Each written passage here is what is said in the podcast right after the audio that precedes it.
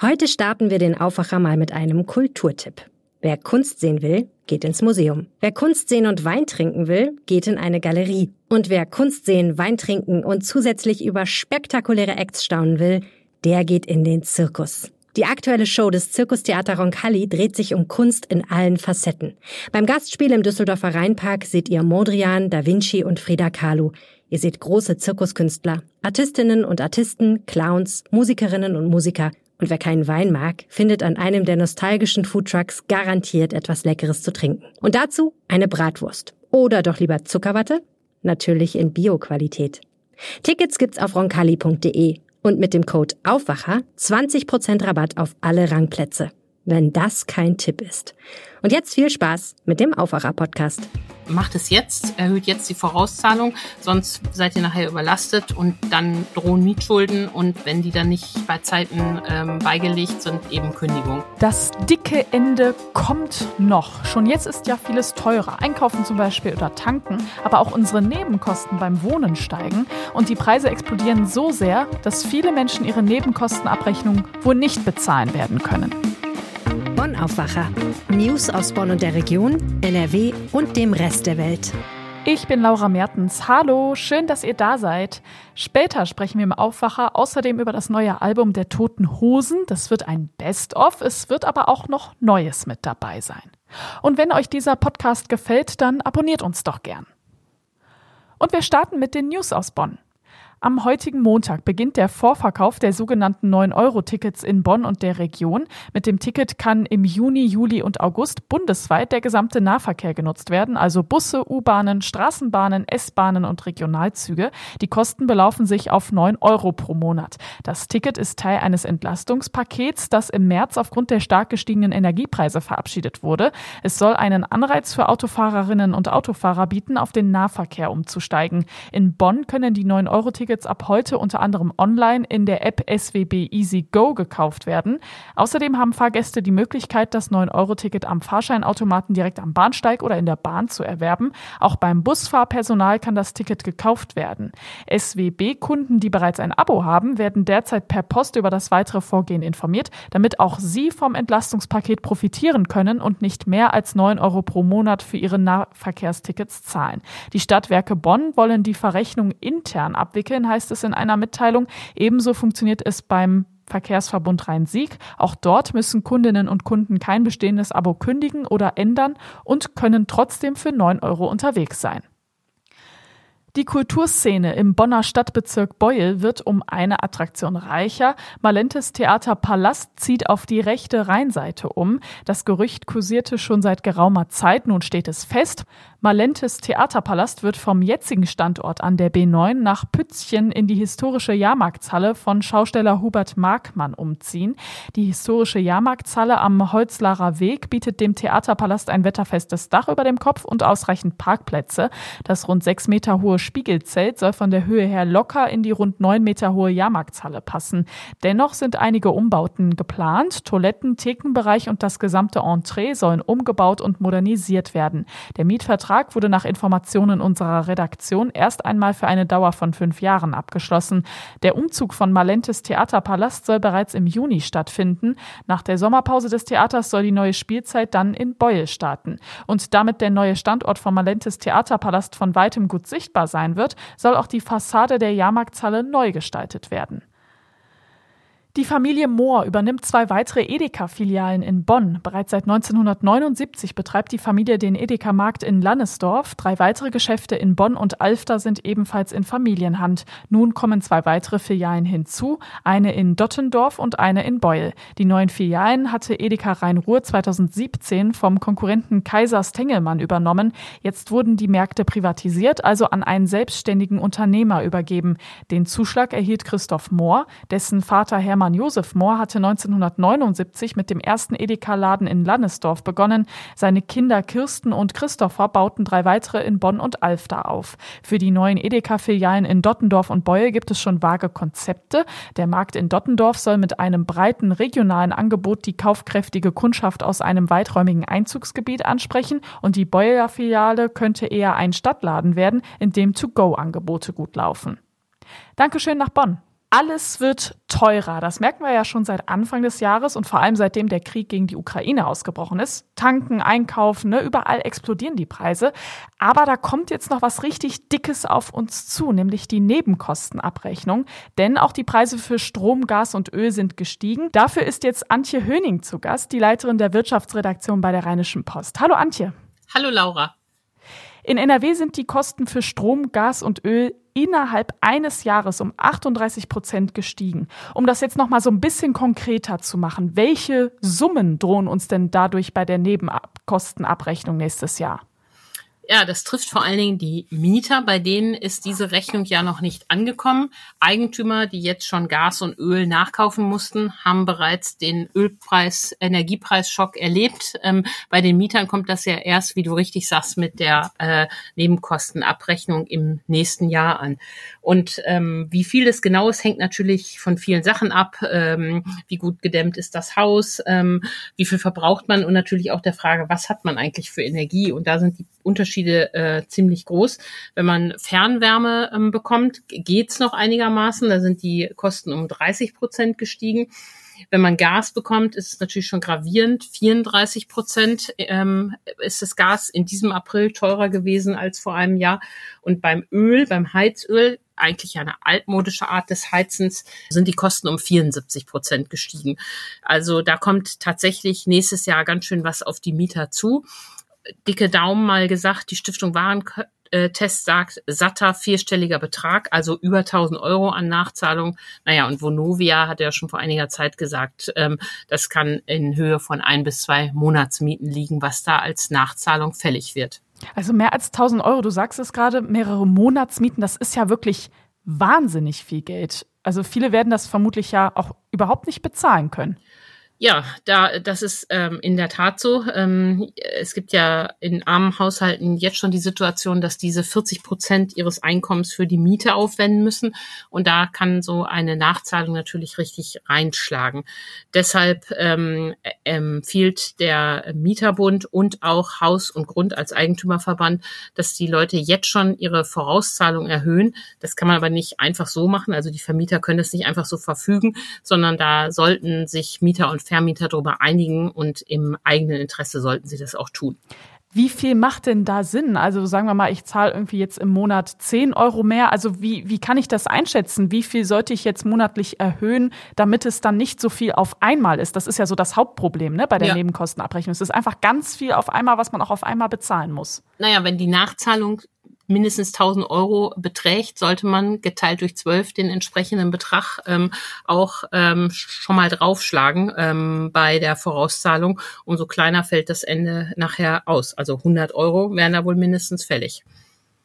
Du hast es jetzt ja auch gerade schon erwähnt, der NRW Mieterbund und auch Eigentümerverbände wie Haus und Grund, die warnen vor dieser aktuellen Situation, sagen auch, okay, da kommen teilweise Mietschulden auf die Leute zu und auf die Eigentümer vielleicht auch Kündigungen. Was genau fordern die denn jetzt äh, unabhängig von diesen Vorauszahlungen, was da noch getan werden muss? Ja, genau. Haus und Grund hat da ja auch die Lage der Mieter im Blick und die sagen, macht es jetzt, erhöht jetzt die Vorauszahlung, sonst seid ihr nachher überlastet und dann drohen Mietschulden und wenn die dann nicht bei Zeiten ähm, beigelegt sind, eben Kündigung.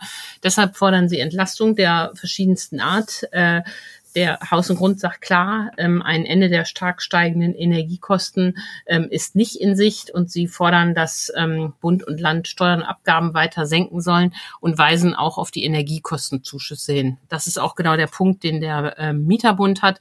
Ähm, wir erinnern uns, im Sommer gibt es ja einen einmaligen Heizkostenzuschuss für ähm, bedürftige Haushalte von 270 Euro äh, im Single-Haushalt. Bei weiteren Personen sind da noch entsprechende Zuschläge möglich und auch BAföG-Bezieher sollen das bekommen. Aber das ist natürlich nur eine einmalige Lösung und deshalb sagt der Mieterbund, ähm, das soll doch bitte verstetigt werden und Heizkostenzuschüsse soll es äh, dauerhaft geben vor dem Hintergrund, dass die Energiepreise eben dauerhaft steigen.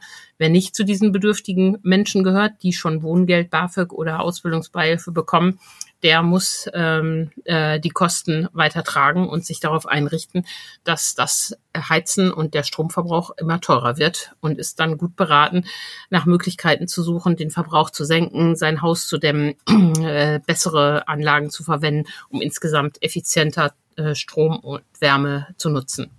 Aber das sind ja schon krasse Aussichten. Ne? Also wenn wir mal so ein bisschen in die Vergangenheit schauen, war es ja eigentlich immer eher so, wenn Preise gestiegen sind, dann sind sie irgendwann auch wieder abgesunken. Von daher ist es ja eigentlich auch nur logisch, dass man jetzt vielleicht mehr nach kurzfristigen Lösungen sucht. Jetzt sagst du, nee, es wird aber weiter eigentlich so sein, dass die Preise steigen und dass wir was Langfristiges brauchen. Warum ist das denn jetzt dieses Mal so? Der Krieg hat eine Situation verschärft, die wir ohnehin hatten. Die Politik hat ja bewusst Energie teurer gemacht, um dem Klima einen Preis zu geben und der Klimanutzung.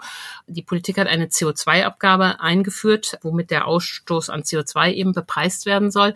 Und diese Abgabe wird von Jahr zu Jahr steigen. Also von daher ähm, bleibt der Druck auf die Energiepreise hoch, aus gutem Grund, ähm, um eben die Leute ähm, zu anzureizen, mehr Energie zu sparen. Deshalb natürlich jede Krise, jeder Krieg endet irgendwann, dann gibt es da eine Entspannung, aber die langfristige Entwicklung bei den Energiepreisen wird weiter aufwärts gehen. Deshalb ist es eben sinnvoll, jetzt auch nicht nach kurzfristiger Flickschusterei zu suchen, sondern nach langfristigen Wegen.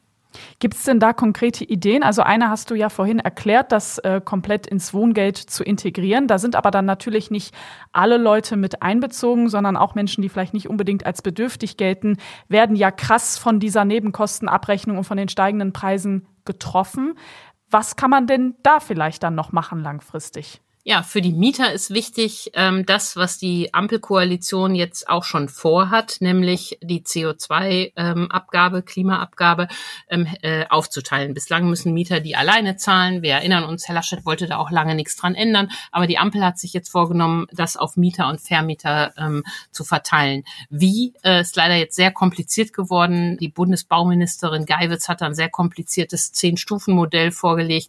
Das scheint mir noch nicht der Weisheit letzter Schluss zu sein aber grundsätzlich zu sagen, Vermieter und Mieter sind ja jeweils auf ihre Art dafür verantwortlich, wie viel ähm, Energie verbraucht wird und dann sollen die sich diese Abgabe auch teilen. Das ist schon mal das eine. Und für die Hauseigentümer, da gibt's ja auch Arme und Reiche, ist es äh, sinnvoll, dass man ihnen hilft bei der energetischen Sanierung. Und darum ist es so schlimm, dass diese Fördertöpfe der KfW-Bank, kaum dass sie aufgelegt sind, immer schon wieder leer sind. Das frustriert ja die Antragsteller, die Hauseigentümer und ist ja auch nicht zielführend. Also da wäre schon sinnvoll, dass man da mehr Anreize gibt, damit die Leute ihre Häuser energetisch sanieren können. Das sagen Klimaschützer und Ökonomen schon seit langem, dass da unheimlich viel rauszuholen ist fürs Klima und damit auch am Ende fürs Portemonnaie. Eine Nachzahlung von mehr als 1000 Euro, das droht vielen von uns bei der Nebenkostenabrechnung nächstes Jahr. Der wichtigste Tipp also sprecht mit eurem Vermieter ab, wie ihr da die Vorauszahlungen steigern könnt.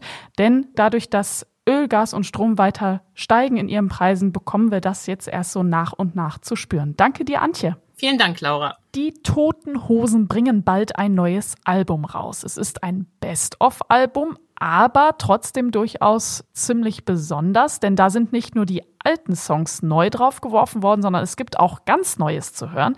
Philipp Holstein hat Campino, den Sänger der Düsseldorfer Kultband, zum Interview getroffen. Was beschäftigt ihn und die Hosen? Als ich zu den Toten Hosen in ihr Hauptquartier in Düsseldorf-Flingern kam, habe ich gedacht, dass mich angespannte Stimmung erwartet, Aufgeregtheit, Nervosität, Unruhe. Aber das Gegenteil war der Fall. Ähm, die Halle im Industriegebiet ist eine Insel der Ruhe. Es gehen Leute langsam vorbei, alle sprechen gedämpft, alle sind gelassen und guter Dinge. Und das, obwohl jetzt so viel ansteht. Ende des Monats kommt ja das große Best-of-Album zu 40 Jahre Tote Hosen. Dann beginnen äh, die Stadionkonzerte und am 22.06. wird Campino 60 Jahre alt. Aber davon ist nichts zu spüren. Aufgeräumte Atmosphäre, sehr angenehm. Es gibt jetzt also ein Best-of-Album. Was kommt denn da drauf?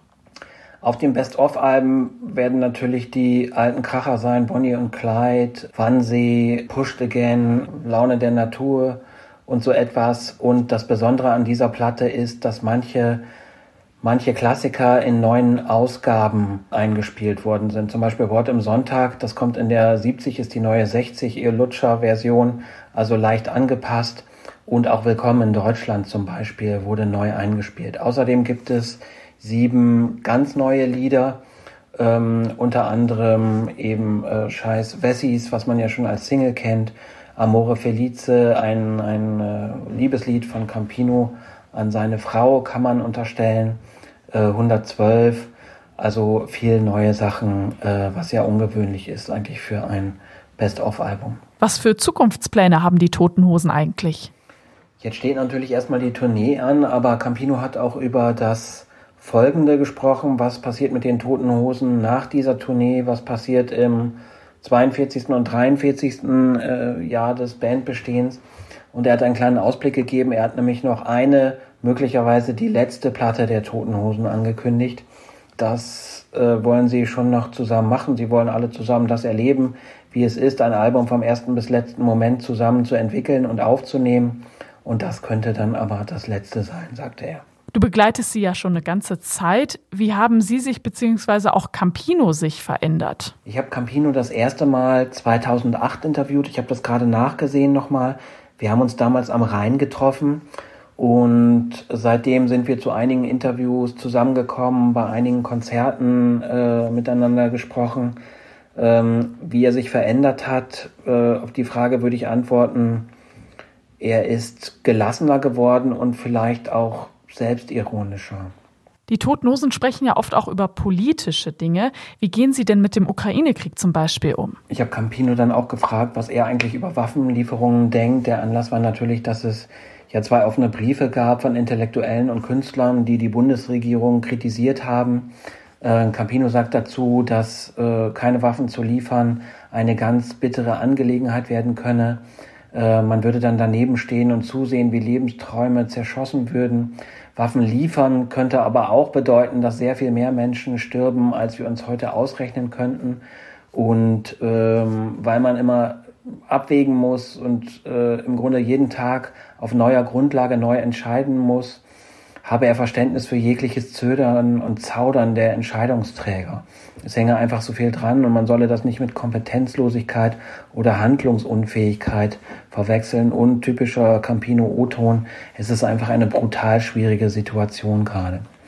Und das Ungewöhnlichste oder das Unerwartetste, was er dazu gesagt hat, ist, dass er heute wahrscheinlich zur Bundeswehr gehen würde, ähm, weil er es vor sich selber nicht rechtfertigen könnte, einerseits brutal vorgeführt zu bekommen, wie wehrlos Europa zurzeit ist und andererseits selber nicht hinzugehen, aber froh zu sein, wenn der Nachbar es macht. Und ich habe dann nochmal nachgefragt und wollte wissen, ob er seinen eigenen Sohn äh, raten würde, zur Bundeswehr zu gehen. Und da hat er geantwortet, ich würde ihn nicht überreden, hinzugehen. Ich würde ihn aber auch nicht drängen, der Sache fernzubleiben. Das ganze Interview mit Campino könnt ihr auf RP Online nachlesen. Den Link dazu findet ihr in den Show Notes. Und das wird heute noch wichtig. CDU und Grüne wollen die Sondierungsgespräche aufnehmen, eine Woche nach der Landtagswahl hier in NRW. Am Mittwoch wollen sie sich das erstmal miteinander besprechen. Ab heute gibt es das 9-Euro-Ticket für Bus und Bahn zu kaufen. Das Ticket gibt es in der App der Deutschen Bahn. Auch in den Reisezentren soll es ab heute schon zu kaufen sein. Außerdem an den ganz normalen Automaten am Bahnsteig. In Paderborn und Lippstadt gehen die Aufräumarbeiten nach den Tornados weiter. Einige Schulen bleiben deshalb geschlossen. Und zum Schluss schauen wir aufs Wetter. Nach dem schönen Wochenende sind heute wieder Gewitter möglich, viele Schauer und auch Sturmböen, vereinzelt richtige Unwetter mit Hagel.